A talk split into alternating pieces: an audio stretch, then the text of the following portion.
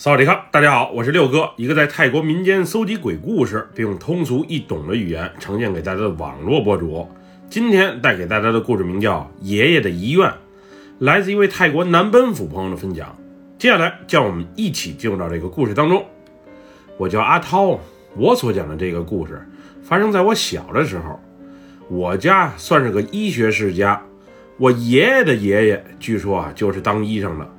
我爷爷更是乡里远近闻名的神医。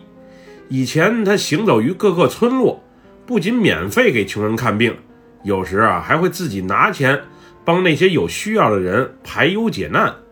他自己也带徒弟，不少人后来通过自己的努力考取了医学执照，在我们乡里又或者城里的大医院供职。因为我爷爷人品好，也是个热心肠，再加上医术高超。所以在当地还是有一定声望的。我爸以前也当过医生，在曼谷一家医学院毕业的他，曾在私立医院干了好几年。不过也不知道出于什么原因，老爸后来回老家南奔府从了政。因为爷爷的缘故，他在仕途方面一直挺顺利。也正是在他当上议员的头一年，我爸和我妈有了爱情的结晶，也就是我。我从小特别喜欢和爷爷在一起，听他讲述那些上山下乡为人看病时遇到的神奇经历。无论是人得病了，还是被下蛊了，又或是让小鬼啊上了身，爷爷他都自有办法，帮助那些需要的人啊摆脱困境。要不是时间实在太久远，我的许多记忆都已经模糊了。我还真想把那些爷爷的神奇经历给大家好好讲讲。在我十岁的时候，没记错的话，那时啊，我刚上四年级，爷爷突然一下就病倒了。当时有传言是找爷爷看病的那个妇人被人啊给下了降头，下的还是柬埔寨那边要命的那种。碰见这种事情，按理说爷爷本身是没必要管的，爷爷是个医生，帮人家看病可以。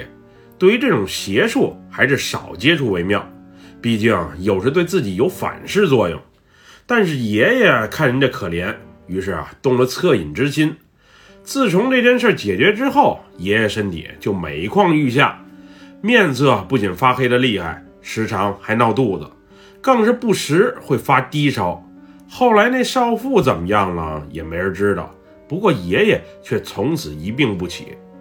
记得我那天从学校回来，原本起身都困难的爷爷，把我们全家都召集在一起，说是有重要的事情要说。因为我叔、我姑以及我爸的工作啊都挺忙，直到晚上九点多钟，大家才凑到一起。当时我印象特别的清楚，之前身体状况不佳的爷爷，看到一家人都来齐之后，反而精神和气色变得特别的好。就连说话也比之前要洪亮了许多。我恐怕是时日不多了。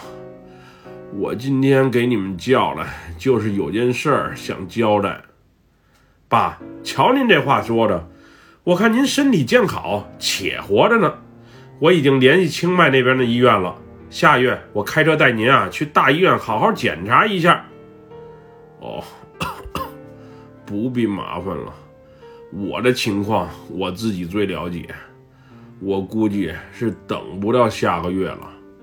我想说的是，等我往生之后，葬礼一定要从简，外人就不要请了。你们帮我简单办一个就好。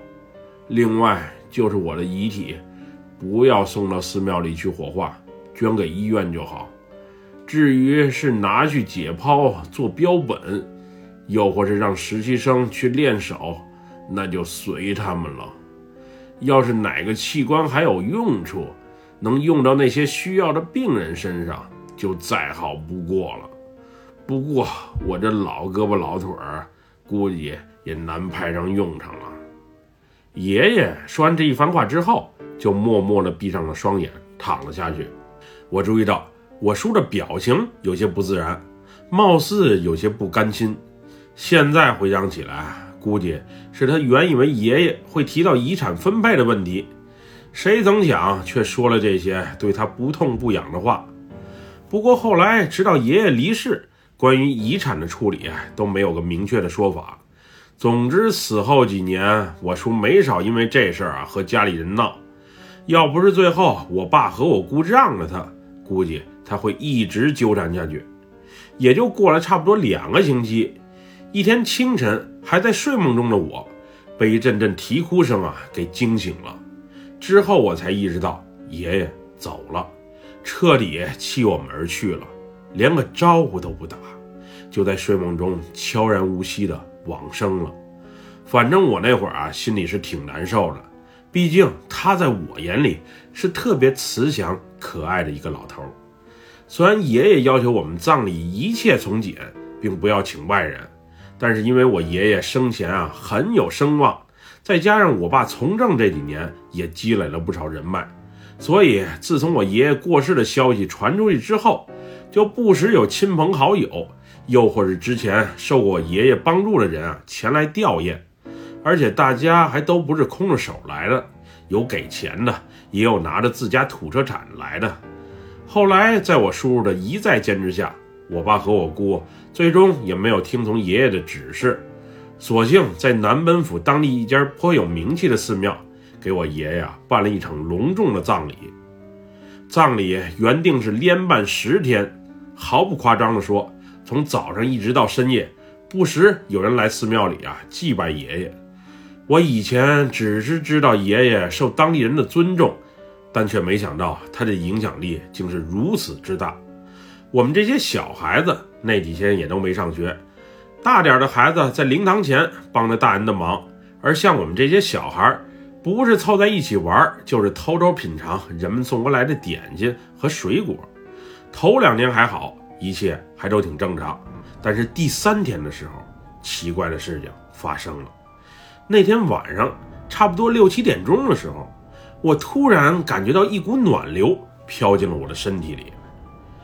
我先是觉得脑袋发懵发热，之后全身都有些不自在。当时我一个人踉踉跄跄的在灵堂里啊，找了一把椅子坐下。之后的事情我就记不清楚了。后来听当时在场的人说，我是被爷爷的鬼魂给上了身。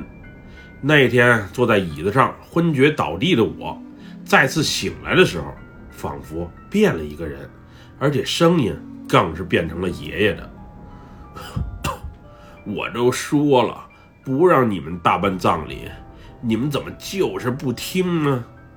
我不是让你们把我的遗体捐给医院吗？你们抬到寺庙里干嘛？难道是要给我烧了？你们连死都不让我死的踏实，真是太不听话了。反正就是大概这个意思。我也是从当时在场的人口中啊得知的。爷爷上我身的时候，我是一点知觉都没有。等我再醒来。当时不仅我妈在现场，还有寺庙里一个年纪比较大的老僧。那会儿老僧也建议，说是我爷爷有怨气，最好尊重他的遗愿，把尸体啊给捐到医院里去。后来众亲戚协商后决定，葬礼该办还是办，但是十天的葬礼缩短为五天。另外就是遗体不火化了，按照我爷爷的遗愿，联系有需要的医院，然后啊给捐过去。原本这些捐助给医院的遗体啊，需要在人死了之后第一时间就给予处理，总之是越快越好。当时我爷爷的遗体已经在棺材里放了三天了，而且盖子也盖上了。那会儿我们还怀疑，就这种状态，要是捐给医院，人家要不要还是回事儿呢。后来我爸联系了清迈的一家医院，说来也巧。也正是我爸准备带我爷爷去看病的那家，那家医院接受遗体的捐赠，并且啊还能负担运输以及处理尸体的全部费用。他们会派人过来，在葬礼结束后把爷爷的遗体给拉走。不过人家心里啊也犯嘀咕，毕竟这么长时间了，遗体腐烂成什么样子，还能不能用，那还真不好说。葬礼最后一天，也就是开棺的时候。我当时也在现场，因为是自己的爷爷，其他人有所忌讳，不敢凑到跟前，但我却一点都不怕。原以为尸体捂了这么长的时间，可能早已浮肿腐烂了，没想到棺材盖子一打开，不仅没有臭味，爷爷的遗体更是保存着完好无损，感觉他老人家没有离世一样，仅仅啊是睡着了。当时看到这一幕的众人全都震惊了，我爸更是连说了好几句：“不可能，不可能，绝对不可能。”我记得特别的清楚，在擅长的车把我爷爷遗体拉走的那一刻，透过侧面的窗户，我仿佛看见了爷爷的身影，他还冲我啊打了下招呼。不过也许是我的幻觉，也说不定。